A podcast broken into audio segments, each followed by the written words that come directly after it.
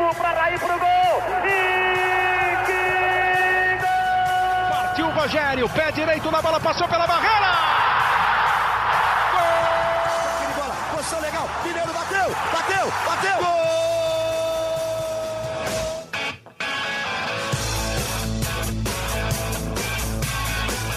Bom dia para quem é de bom dia, boa tarde para quem é de boa tarde, boa noite para quem é de boa noite e para quem nos ouve na madrugada, boa sorte. Aqui quem fala é Leonardo Lourenço, eu sou o repórter do Globo Esporte e esse é o GE São Paulo, podcast que todo tricolor deve ouvir durante a semana para saber tudo o que está acontecendo com o São Paulo. Hoje temos os desfalques de Eduardo Rodrigues, que está de férias pelos próximos 15 dias, mais ou menos, e de José Edgar de Matos, que está no Equador acompanhando a Libertadores Feminina e por isso não nos acompanham, mas estou aqui muito bem acompanhado de Caio Domingues, o nosso voz da torcida, e de Felipe Ruiz, o Praz, o homem do top 3. Senhores, boa tarde. Queria começar falando um pouquinho do jogo de ontem. São Paulo empatou com o Palmeiras em 0 a 0 no Allianz. É, acho que contra as expectativas, né? Acho que o, Palmeiras era favorito para a partida. Ah, o contexto da própria partida não favoreceu o São Paulo, que teve dois jogadores expulsos, teve um pênalti contra, mas o 0 a 0 se manteve e foi comemorado, né? Foi um, um, resultado até comemorado pela torcida, apesar de não ter sido uma vitória, por esse contexto que a gente comentou. É, Caio, nos conte, você que viu a partida de cabo a rabo, o que, você achou dessa partida do 0 a 0 com o Palmeiras ontem? Fala, Léo. Fala, Praz. Prazer estar com vocês. É, eu vou ter que repetir algumas palavras do que eu falei no vídeo do Voz da Torcida, porque tem muita gente que só lê o título, porque meu título foi Estou orgulhoso desses caras. E, e assim, quando você olhava a tabela do Campeonato Brasileiro, a colocação do São Paulo, você olhava os próximos jogos do Campeonato Brasileiro, particularmente o São Paulo está destruído emocionalmente, né? Então, assim, qual era o único jogo capaz de fazer o torcedor do São Paulino sorrir e torcer, assim, do, do, com, com o corpo e com a alma, era esse jogo no Allianz de ontem. Em cima do cenário que foi construído, em cima de tudo que foi desenhado, como você falou, duas expulsões, pênalti contra o adversário favorito, foi um jogo em que os caras se entregaram e eu fiquei realmente orgulhoso da entrega dos caras. Apaga a derrota da final? Não, não apaga. Estou otimista com a classificação do São Paulo para a Copa Libertadores? Não, não estou. Mas no jogo especificamente de ontem, o São Paulo fez uma partidaça. O São Paulo, no primeiro tempo, na minha opinião, foi melhor do que o Palmeiras. O Palmeiras tem a característica de ter o abafa, de criar a chance de gol ali no primeiro tempo e nos primeiros minutos ali teve uns seis, sete escanteios seguidos e por incrível que pareça nenhum com perigo de verdade e as melhores oportunidades de gol foram do São Paulo. Um contra-ataque ali brilhante pelo Igor Vinícius. Impressionante como ele rende bem como ala direita, né? Jogou muita bola. Um contra-ataque que o Reinaldo perdeu um gol, Miranda perdeu um gol. Então, o primeiro tempo ficou muito mais marcado pelos gols perdidos do São Paulo do que pelas chances criadas pelo Palmeiras. Aí, aos 45 minutos do primeiro tempo, o Ferrarese, numa expulsão infantil, eu até acho, cara, que a, a, mão não bate, porque os, a, a, central de arbitragem, ah, o punho estava fechado. É verdade, o punho estava fechado, mas foi abaixo da cintura. Então, até acho que foi um pouco exagerada, mas o movimento dá margem nesse tipo de interpretação. Então, foi infantil, Ferrarese, sim. Não é é um absurdo ele ter sido expulso. O pênalti do Calério já contesta um pouco mais, porque a bola bate na mão de jogador do Flamengo toda hora e nunca marca um pênalti. Se fosse esse lance, eu duvido que no Maracanã marcariam, duvido. Mas Felipe Alves estava lá de novo, que para mim foi o grande destaque da partida ao lado do Igor Vinícius.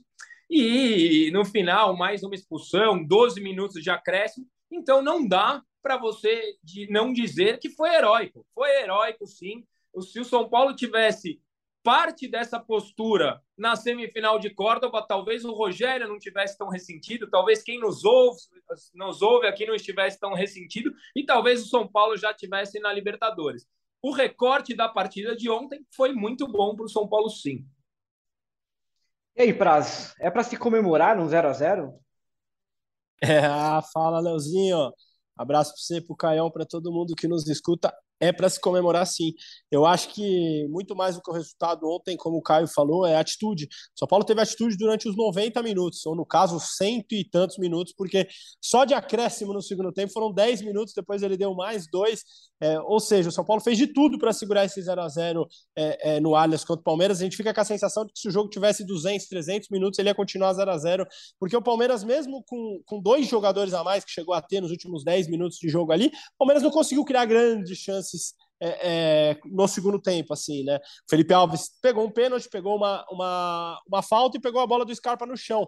Mas eu acho que ao contrário de outros jogos na arena em que o São Paulo ele, ele foi dominado o tempo todo, ontem não. Ontem, como o Caio falou no primeiro tempo, as melhores chances, as mais claras, foram do São Paulo no contra-ataque. Ele falou as três aí, né? Do, do Igor Vinícius, do, do Reinaldo e a cabeçada do Miranda, que o Miranda mais uma vez já tinha perdido um gol contra o América Mineiro na pequena área, mais uma vez perde um gol ali é, bem feito, ainda mais de cabeça, que é, a, que é a força do Miranda. Então o São Paulo fez o primeiro tempo muito bom. E aí é prejudicado pelo lance do Ferrarese, é, é, a expulsão do Ferrarese. E aí o segundo tempo, óbvio, é muito mais difícil você jogar com a menos contra o Palmeiras, na casa dele, com toda a força que tem. O Ceni falou é, na coletiva que ele ainda gostou da atuação com um a menos. O São Paulo tentou algumas, alguns contra-ataques, acho que não teve uma grande finalização no segundo tempo, mas ainda tentou algumas investidas. E aí, quando fica com dois a menos, aí não tinha mais jogo. Aí o São Paulo é, é, fez de tudo para segurar o 0 a 0 ali, numa atuação muito boa dos garotos, principalmente. Se a gente, se a gente falar aqui que o São Paulo terminou com a dupla de zaga, Beraldo e Luizão, a dupla de zaga que disputou a copinha desse ano, estamos falando desse ano. Terminou com Luizão só, né? Terminou com o Luizão, no caso, perfeito. Terminou com o Luizão, mas chegou a ter no jogo Beraldo e Luizão. E com o Pablo Maia. O primeiro volante era o Pablo Maia, que também disputou a copinha desse ano. Ou seja, o alicerce defensivo ali, os dois zagueiros e o volante, jogaram a Copa São Paulo desse ano. Então, assim, por tudo, tudo isso que envolveu é, o jogo, as expulsões, os garotos, foi uma atuação muito, muito honesta, segura e, e valente do São Paulo no Allianz, Léo. Boa, Caio, a gente estava até falando antes do, da, de começar a gravar aqui, mas é, existem expulsões que a gente pode até elogiar o jogador, né, quando ele é expulso. Foi o que aconteceu ontem no, no caso do Beraldo?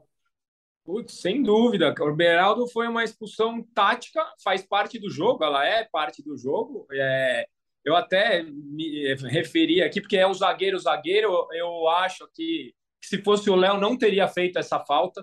Então, acho que o Beraldo foi malandro no bom sentido da palavra, parou o Hendrick até, sei lá, né?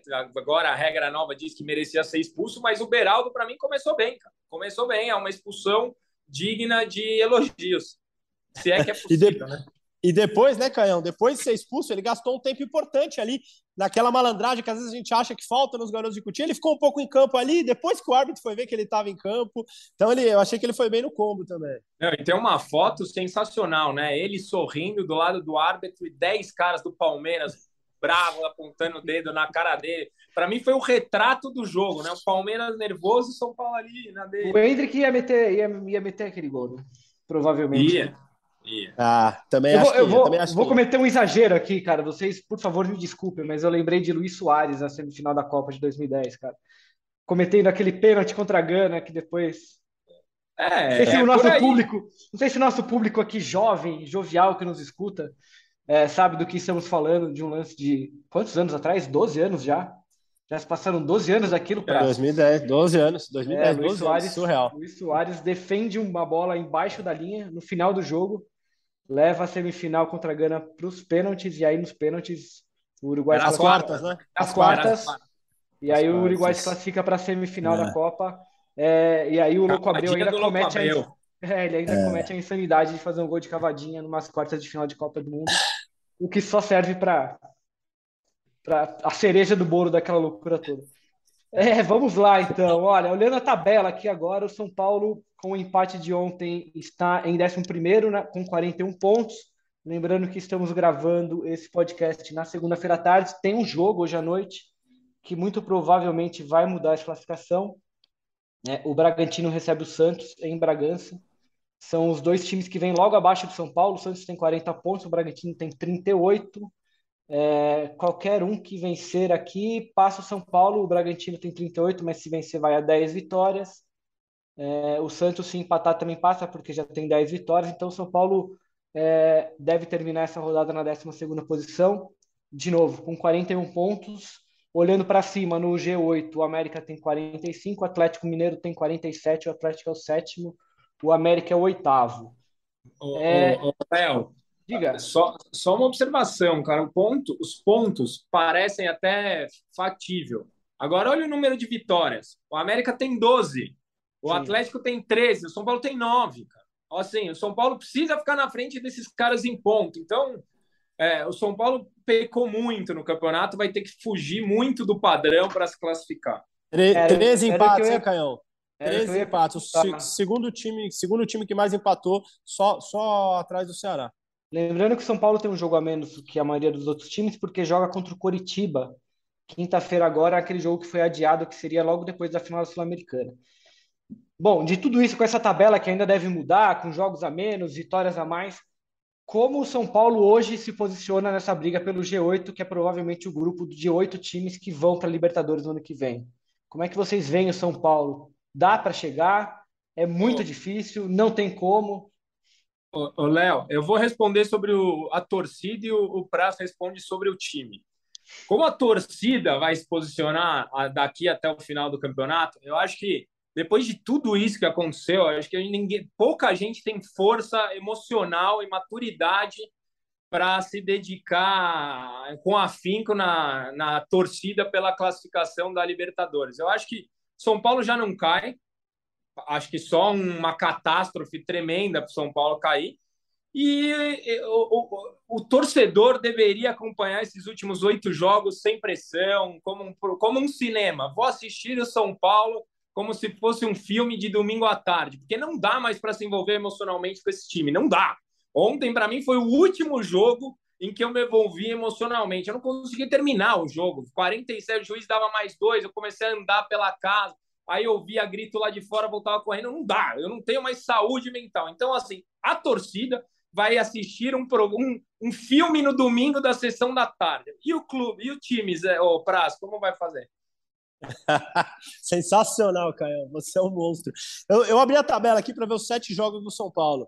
O Léo perguntou se é plausível, se dá. Eu acho que não só é plausível, como o São Paulo fazendo uma campanha honesta nesse final de Brasileirão, ele pega uma pré-Libertadores. São Paulo tem três jogos seguidos agora, que em condições normais o São Paulo pode fazer nove pontos. São eles: Curitiba em casa, Juventude fora, Juventude que é o lanterna virtual rebaixado já do Campeonato Brasileiro, e o Atlético Goianiense em casa. Atlético Goianiense que o São Paulo já derrotou há pouco tempo atrás por 2 a 0 em casa jogando bem. Considerando que são três jogos para fazer nove pontos, sobrariam quatro jogos. Desses quatro jogos, o São Paulo tem três jogos mais difíceis, que são Inter, Atlético Mineiro e Fluminense. Só que dois em casa, Atlético Mineiro e Internacional em casa. Sai para jogar com o Fluminense. Acho que o jogo mais difícil que o São Paulo tem até o final é esse Fluminense fora. E termina com o Goiás fora, que não é um time também que está brigando por título, por Libertadores, por nada disso. Então, acho que a tabela não é difícil do São Paulo. Poderia ser mais complicado. O São Paulo joga em casa contra os dois adversários mais difíceis e pega times do meio da tabela para baixo. Então, acho que o São Paulo fizer aí Estamos falando de sete jogos, 21 pontos. Se o São Paulo, desses 21 pontos, conseguir fazer algo em torno de 15, a chance dele ir para a pré-Libertadores é considerável. Acho que dentro de campo, na matemática, dá muito. Vamos ver o futebol que vai jogar, né? Ah, pra, só para embasar a sua opinião, recentemente eu fiz uma matéria para o GE com um recorte das últimas cinco temporadas. É... Nessas últimas cinco temporadas, o, o time que se classificou com a menor pontuação em oitavo colocado foi o Cruzeiro, se não me engano, em 2019, com 53 pontos. É, o São Paulo hoje tem 41, ou seja, para igualar, para igualar o Cruzeiro de 2019, ele teria que fazer é, 12 pontos, seriam quatro vitórias em sete rodadas. E então, que essa tabela que, que, essa tabela é muito possível, né, Leozinho? Quatro pontos. A tabela quatro, é, mas quatro o, vitórias. O histórico do São Paulo nesse campeonato nos, não nos permite sonhar, né? São Paulo hoje é um time que tem 44% de aproveitamento no campeonato. O América hoje, é o oitavo colocado, ele tem 45 pontos e ele tem seis jogos a fazer, ele tem 18 pontos a disputar. Nessa mesma, nesse mesmo cálculo de 53, para o América faltariam oito pontos apenas. É, então, assim, eu acho que é muito difícil também. É muito difícil para o São Paulo. E assim, a gente está chutando é o, o, a nota de corte mais baixa que encontramos nas últimas cinco temporadas. Assim. Se eu não me engano, o Palmeiras chegou a terminar um campeonato em oitavo com mais de 56 pontos, 57, acho. Então... Seriam, os 15, seriam os 15 pontos que eu falei. Se São Paulo conseguiu os 15 é... pontos, 5 vitórias de 7 jogos, daria. Pois é, mas é, acho que você está sendo otimista demais aí, dado que o São Paulo, por exemplo, perdeu para o Botafogo há uma semana em casa. É, acho que a, a, a missão do São Paulo, ela é. Ainda que quando a gente olha a tabela, como você falou, assim, são os próximos três jogos, a gente, em condições normais, imagina que o São Paulo vai conquistar nove pontos, o que já colocaria o São Paulo muito, muito provavelmente já entre os oito, ou na cola do oitavo, pelo menos. Mas o histórico de São Paulo nesse campeonato nos obriga a ter cautela. O que, que você acha, Caio? É, eu não faço mais prognósticos sobre esse time em 2022, não tenho mais saúde para isso, mas considerando o histórico do São Paulo, nada leva a crer que o São Paulo vai conseguir essas cinco vitórias. Mas, se considera. É, o problema do São Paulo é isso, né? todo mundo achou que o São Paulo fosse ganhar do Botafogo em casa, aí perde. Aí todo mundo achou que fosse perder do Palmeiras. Aí vai lá e consegue um resultado como foi. Então, o São Paulo entra menos pressionado já contra o Curitiba, não é que também a torcida está super de boa, mas arrancando uma vitória contra o Curitiba em casa, que é possível, né? O Curitiba vem pressionado, perdeu o clássico. O Juventude praticamente entregou os pontos, então também é uma vitória possível. Aí contra o Atlético Goianiense, eu acredito que o São Paulo vai ter a, a, a pressão a seu favor, sabe? Mas desse time não dá para cravar mais nada. Desse time, dá para cravar que Felipe Alves é o goleiro que deve, que deve ser o titular do São Paulo a partir do. A partir não, né? No ano que vem, ele já é o titular, ele deve ser mantido, porque a gente não tem como esquecer é, de toda a saga do São Paulo com seus goleiros nessa temporada. O Felipe Alves já é o quarto goleiro a ser titular do São Paulo. Contra o Palmeiras fez uma baita partida, defendeu o pênalti, fez várias defesas importantes já tinha cometido falhas anteriormente em jogos importantes contra o Atlético Paranaense, por exemplo. É, o que, que, vocês acham? O Felipe Alves ele tem condições de se firmar como um goleiro é, no São Paulo e acabar com esse problema na, na, embaixo das traves? Ou a diretoria terá que buscar um novo jogador para a posição na, na próxima temporada? Na minha opinião, São Paulo precisa de um goleiro para chegar e ser inquestionável. Goleiro nível de seleção brasileira, não os três que estão hoje na seleção, mas que teria condições de ir para a seleção. E acho que o Felipe Alves pode ser um ótimo reserva, porque se mostrou útil em jogo desse tamanho. Agora, para jogar toda a responsabilidade dele em 2023 de novo, eu não faria isso. Eu acho que o São Paulo eh, não, não dá mais para a gente ficar postergando em apostas. Ah, pode ser que dá certo. Não, tem que trazer alguém que resolva. Vou. É, não, depois do jogo de ontem e até agora há pouco que ele participou de um, ele participou do Seleção Sport TV, é, ele comentou sobre, ele, ele, ele, ele desabafou, digamos, acho que esse é o termo, ele desabafou contra críticas, é, disse que, olha, goleiro é uma situação muito difícil porque a gente, o atacante passa cinco jogos sem fazer gol e ninguém pega tanto no pé do cara. Quando o goleiro sofre uma falha, já fala que ele não serve, que tem que sair, que a diretoria tem que contratar outro cara. É, você acha que ele tem razão nessa lamentação dele? Você acha que ele, ele pega no pé demais dele sem justificativa? É, e você acha que ele tem condições de, de ser o titular de São Paulo mais uma temporada? Eu acho que ele tem uma meia razão, Léo. Eu acho que no futebol, realmente, a gente, enquanto imprensa, os torcedores, é, todo mundo que vive, que acompanha, que gosta de futebol, pega um pouco mais no pé do goleiro, sim, como pega do juiz, porque são, são funções em que o erro tem que ser praticamente zero.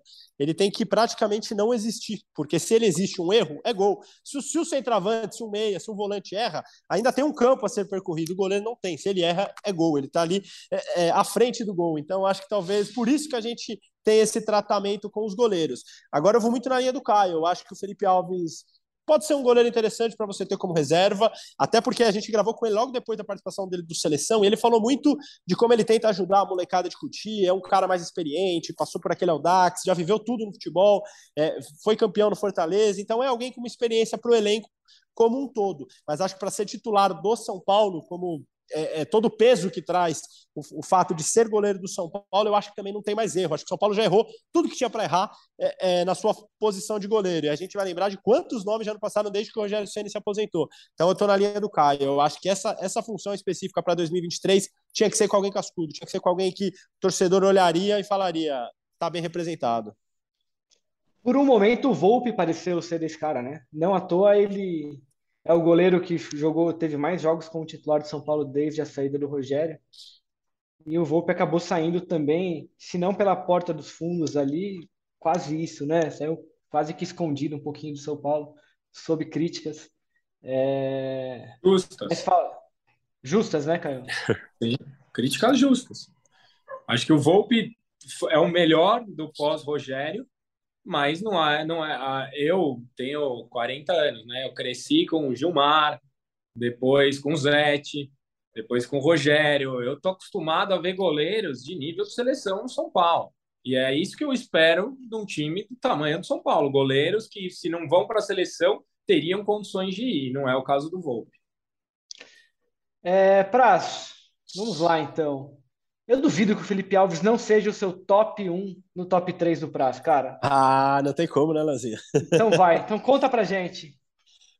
Depois da atuação de ontem, é, eu até, até brinquei com o pessoal aqui na TV quando eu cheguei na redação, que acho que foi a maior atuação de um goleiro no ano do São Paulo. Não lembro de uma atuação tão, tão marcante, por pênalti defendido, cobrança de falta difícil. Para mim, a melhor defesa dele no jogo é a bola no chão do Scarpa, que ela quase entra, quase passa na mão Sim. dele ali, porque era um chute muito forte e rasteiro. Então, assim, para mim. No contrapé, uma... né, Praça? No contrapé, Caio, exatamente, porque todo goleiro espera que ela tivesse entrado, se essa bola tivesse entrado, teria sido frango. Acho que não, né? Talvez uma, uma falha, mas frango. Eu fiquei com essa não. dúvida ontem, porque tem uma, tem uma câmera que mostra de trás, assim, que dá a impressão de que a bola passa por baixo da mão dele, assim. E eu fiquei com essa dúvida. Falei assim, cara, essa, essa bola tá, está no limite entre o frango e a glória. Por Como ser saiu, clássico, acho que foi a glória. Por ser clássico, é, é uma mas... Também acho. Tá, é vendo? Que... tá vendo como é difícil ser goleiro, cara? E vocês metendo pau no cara. É. Tá que é o que pesou muito pro Volpe, as falhas nos clássicos, né, cara? É. O Volpe, para mim, foi. Tô contigo, foi o goleiro mais regular do São Paulo desde a aposentadoria de Rogério Ceni. Mas nos clássicos ele não ia tão bem em jogos maiores, e isso acabou pesando para ele. Libertadores, ele ferrou é. contra o Palmeiras, um, do Brasil, falha, né? No Fortaleza. Do Paulo. É. Aquela do, aquela do, do, do Patrick pesou muito, porque São Paulo leva 1 a 0 para a Arena é outra coisa, né? Então, Felipe Alves, indiscutivelmente, tenho certeza que essa eu duvido. Nem Eduardo Rodrigues aqui discordaria de Felipe Alves como o melhor em campo do lado do São Paulino ontem. Coloquei em segundo o Luizão, e aí chama muita atenção a partida gigantesca que o Luizão fez. Ele ganhou todas as bolas por cima, todas por baixo.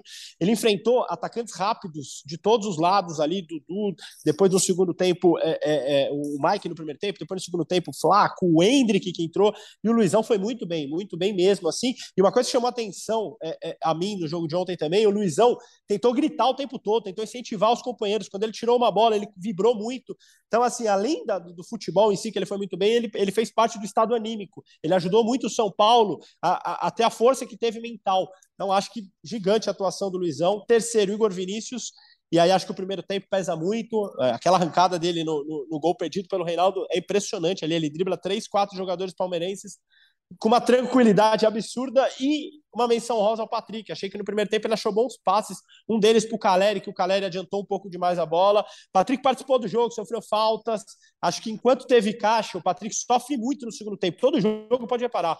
10, 15 minutos no segundo tempo ele está pregado. Mas enquanto ele tem físico, o Patrick ajuda muito esse time São Paulino. Caio, não dá para discordar, né, hoje. Eu nunca discordo, você não erra. Gabarito. Dalzinho.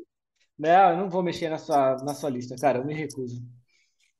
Depois, depois me, me deram uma cornetadinha no Twitter. O Pablo Maia foi bem. Talvez merecesse uma menção rosa também, né, o Pablo Maia? Foi bem mesmo. No, no negativo.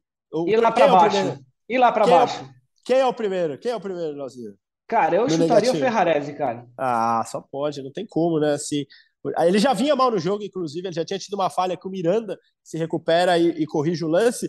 E no, na, na, expulsão, assim, você vai discutir, ah, foi um pouquinho rigoroso, eu expulsaria. Eu acho que ele solta o braço para trás ali, de uma forma que, que é, é, agressão ali. Então, Acho que o Ferrarese ontem teve uma noite para se esquecer. E o curioso é que ele tinha jogado bem clássicos, né? Ele tinha jogado contra o Santos, foi bem. Tinha jogado contra o Corinthians no 1x1 no Morumbi, foi bem.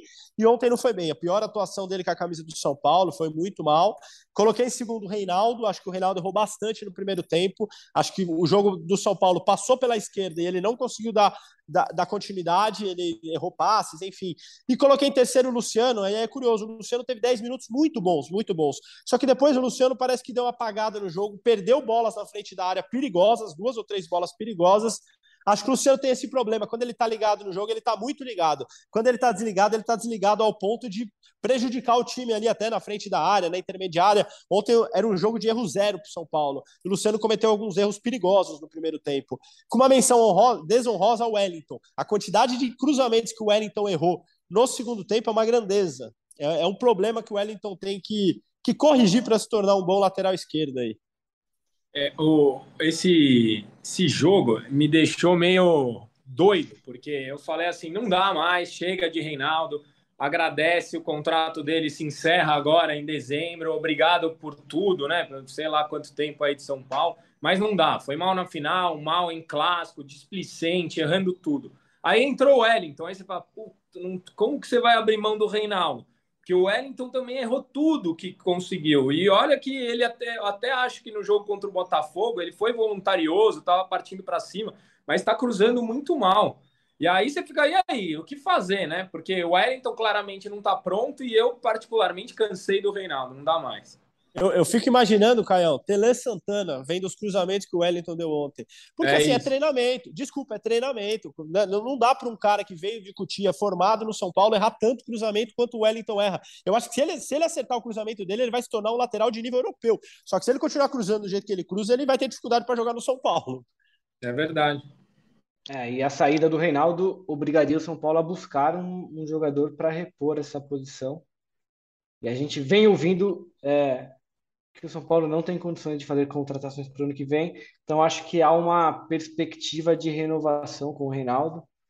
É, a gente sabe que as conversas estão em andamento, ainda não foram definidas, mas é, daqui do lado de cá, né, quando a gente conversa com alguém lá do clube, a, a impressão que fica é de que isso deve pesar numa renovação com o Reinaldo, porque dispensar o Reinaldo agora, né, no caso não renovar com o Reinaldo, obrigaria o São Paulo a contratar um novo lateral já que só tem ele, o Wellington ali.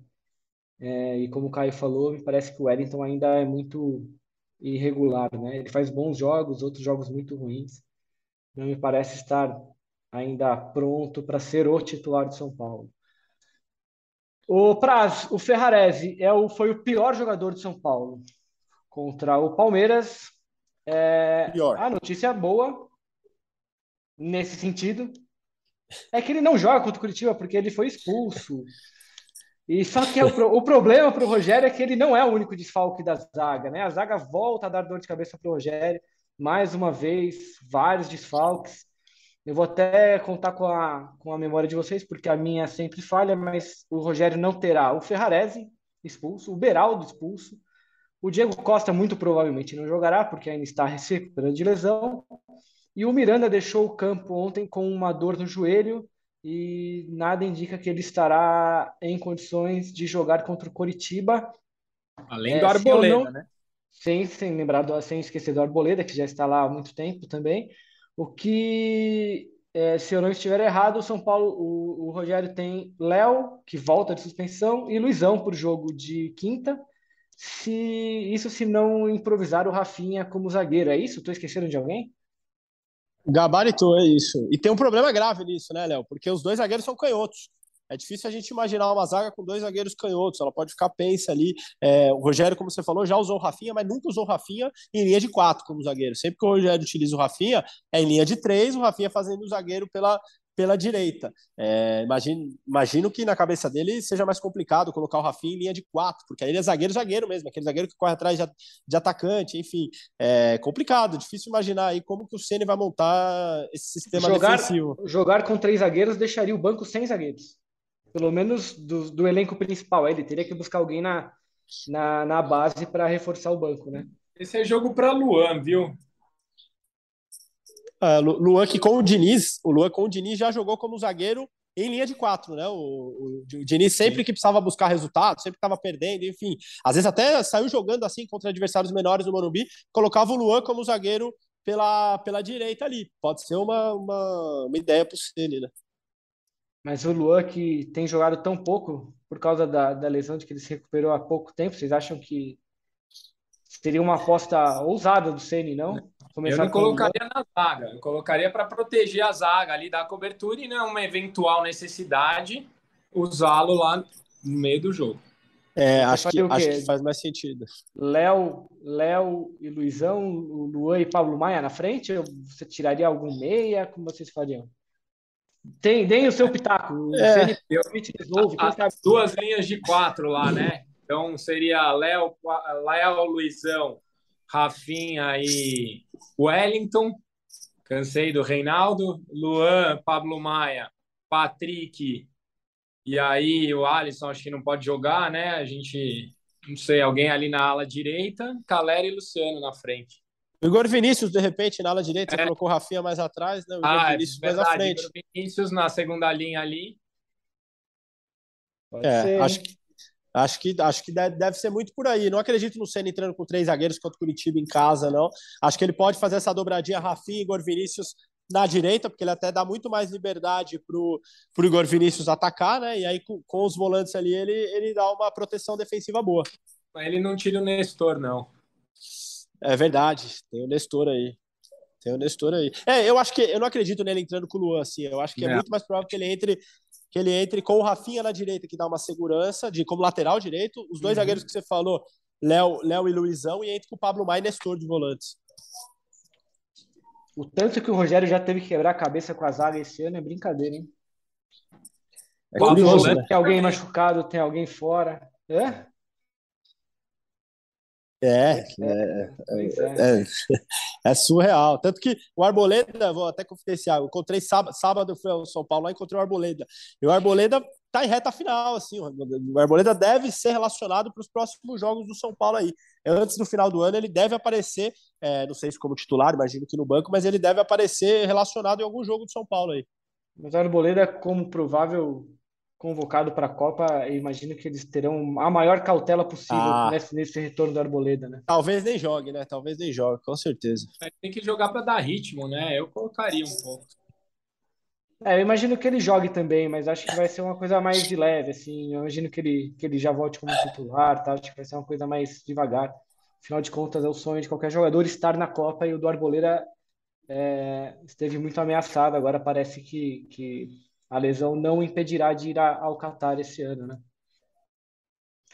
Vamos lá, vamos falar então um pouquinho. É, até separei aqui primeiro, ó, antes da gente falar do jogo contra o Curitiba, é, eu queria conversar com vocês sobre é, a postura de Rogério Ceni nas últimas coletivas. É um assunto que vem sendo tratado a cada jogo, porque é, a cada coletiva o Rogério demonstra toda a, a tristeza dele com a derrota na Sul-Americana, é, ele expõe todas as dificuldades que ele já está imaginando para a temporada do ano que vem.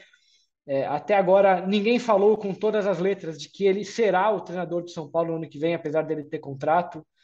É, como é que vocês estão? Como é que vocês analisam essas respostas, essa postura do Rogério nas coletivas, principalmente nas coletivas pós-derrota na Sul-Americana?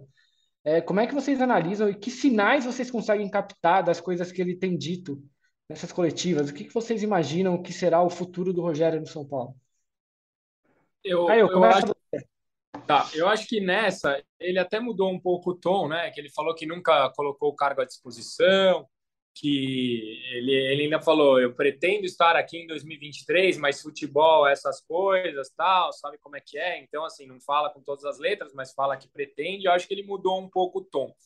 Mas eu concordo que o, o Rogério e o São Paulo como um todo, a gente está sofrendo uma super exposição negativa, sabe? A gente gera pauta negativa para a gente mesmo. Toda entrevista, ou é o Rogério, ou é o diretor de futebol, falando: ah, o São Paulo tem milhares de problemas. Todo mundo já sabe que o São Paulo tem milhares de problemas, todo mundo. Você ouvir a entrevista do Rogério, falar, olha, a gente não tem dinheiro para contratar 2023, ah, não sei o que. Você, você, como torcedor, eu como torcedor, começa a ficar desesperado. Eu já estou sofrendo por 2023, eu estava sofrendo pelo jogo de ontem, já estou sofrendo pelo ano que vem.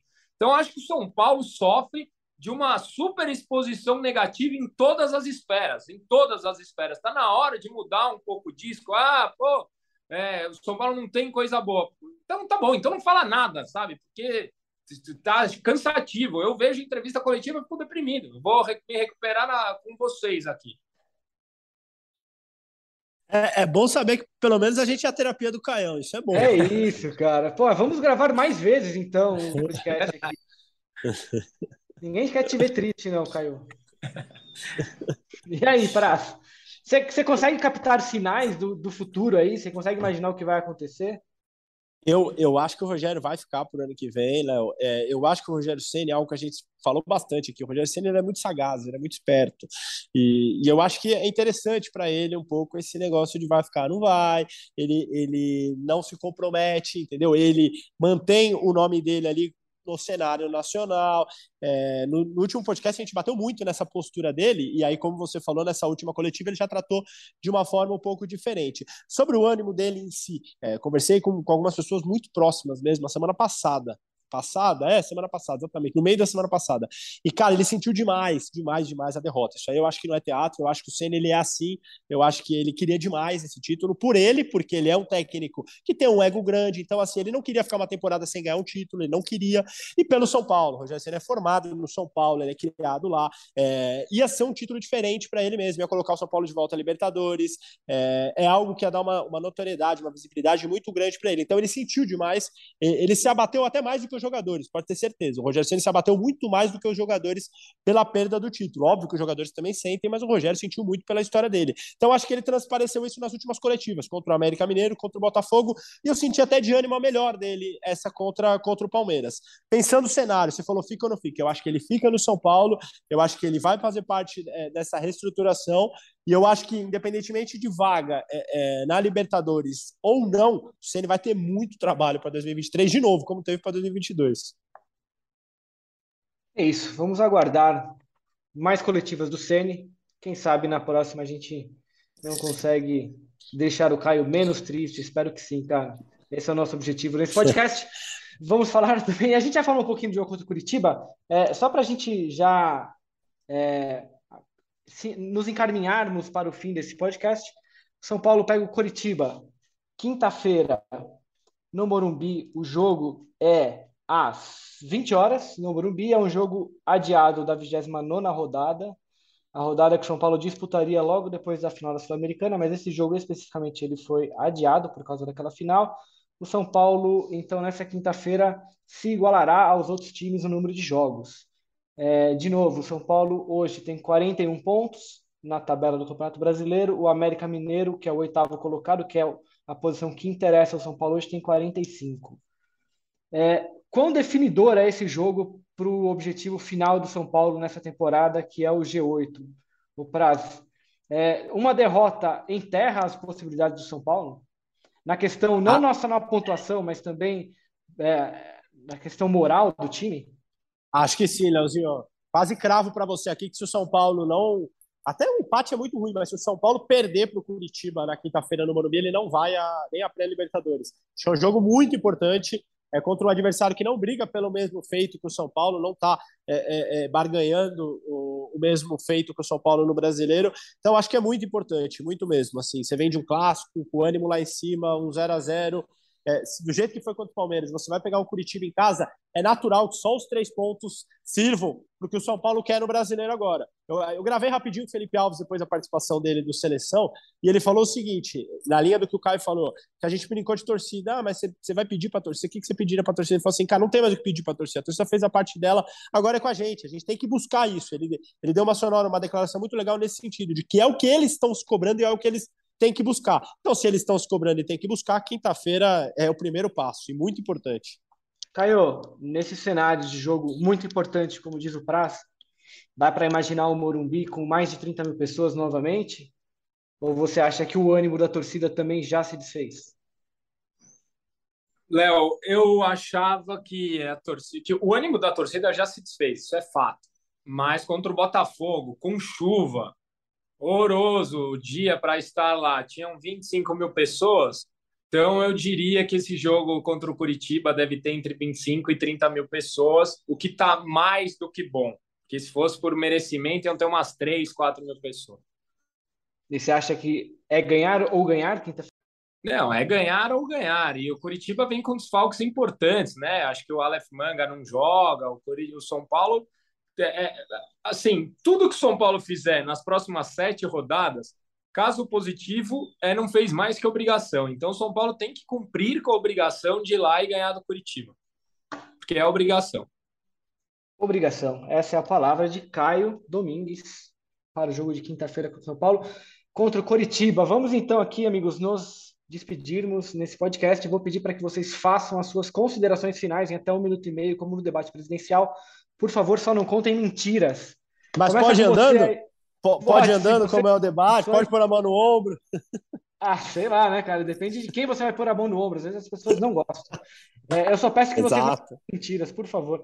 É, Praz, já, você que está sentado e provavelmente vai sair caminhando agora pela redação, nos diga, dê, dê o seu alô e até a próxima. Falou tudo, Leozinho. Sairei caminhando. Cara, consideração final ainda em cima do, do clássico. É, é, muito marcante ver o peso que tem um clássico, né? Assim, é, a minha irmã ela é São Paulina, minha irmãzinha tem 11 anos, é São Paulina. E quando acabou o jogo, ela chegou em mim e falou assim: ela me chama de Pupu. Ela chegou em mim e falou assim: Pupu, eu sabia que a gente não ia perder, porque para eles a gente não perde. Então, assim, são jogos diferentes, são momentos diferentes para quem trabalha, para quem está lá jogando, para quem está treinando e para quem está começando a gostar de futebol, como os filhos do Caio, como as pessoas que a gente acompanha, as crianças, que realmente são, a, são quem a gente tem que se preocupar, são as pessoas que a gente tem que levar a fundo. Então, assim, é, é bom ver, ver o São Paulo ter uma atuação como ontem para os São Paulinos, para as crianças principalmente. Aquele abraço, Leozinho, para você, para o Caião e para todo mundo que nos escutou. Valeu, Praz, valeu. Você que baseia suas opiniões no São Paulinismo da sua irmãzinha mais nova. A gente sabe o quanto isso é importante para você. Importante. Né? Caio, vai lá, encerre a nossa participação hoje aqui, por favor. É, eu acho que esse jogo aí é a, é a chance do São Paulo permanecer vivo na temporada de 2022. Se não ganhar, eu já daria férias e começaria a pensar em 2023. Já? Já, porque acabou. Eu falei, emocionalmente, o torcedor do São Paulo está no limite. Então é melhor que o São Paulo ou ganhe e a gente foque na pré-Libertadores ou chega de 2022. Tá aí. Tá aí o Caio que ainda está sob o efeito das coletivas de Rogério Ceni aparentemente. Sim. Mas com o podcast acabando, tenho certeza de que ele estará mais feliz daqui a pouco. Já Amigos, melhor. Olha lá, tá vendo? Caio, mais uma vez obrigado pela participação, sempre um prazer estar com você aqui. Prazer te ver rir. Nesse... As pessoas não estão vendo, mas o, o Caio termina a participação dele rindo, que é importante para todos nós. Sorrindo, sorrindo, importante. É, a Praz também, gargalhando. É isso aí, é isso que a gente gosta de ouvir aqui nesse podcast. É, voltamos em breve, depois do próximo jogo do São Paulo contra o Curitiba. É, então eu deixo para vocês aqui um beijo na alma, um abraço no coração, ou se eu me confundir, vocês me desculpem, porque eu sempre esqueço como, como, como terminar esse podcast. Amigos, um beijo e até a próxima.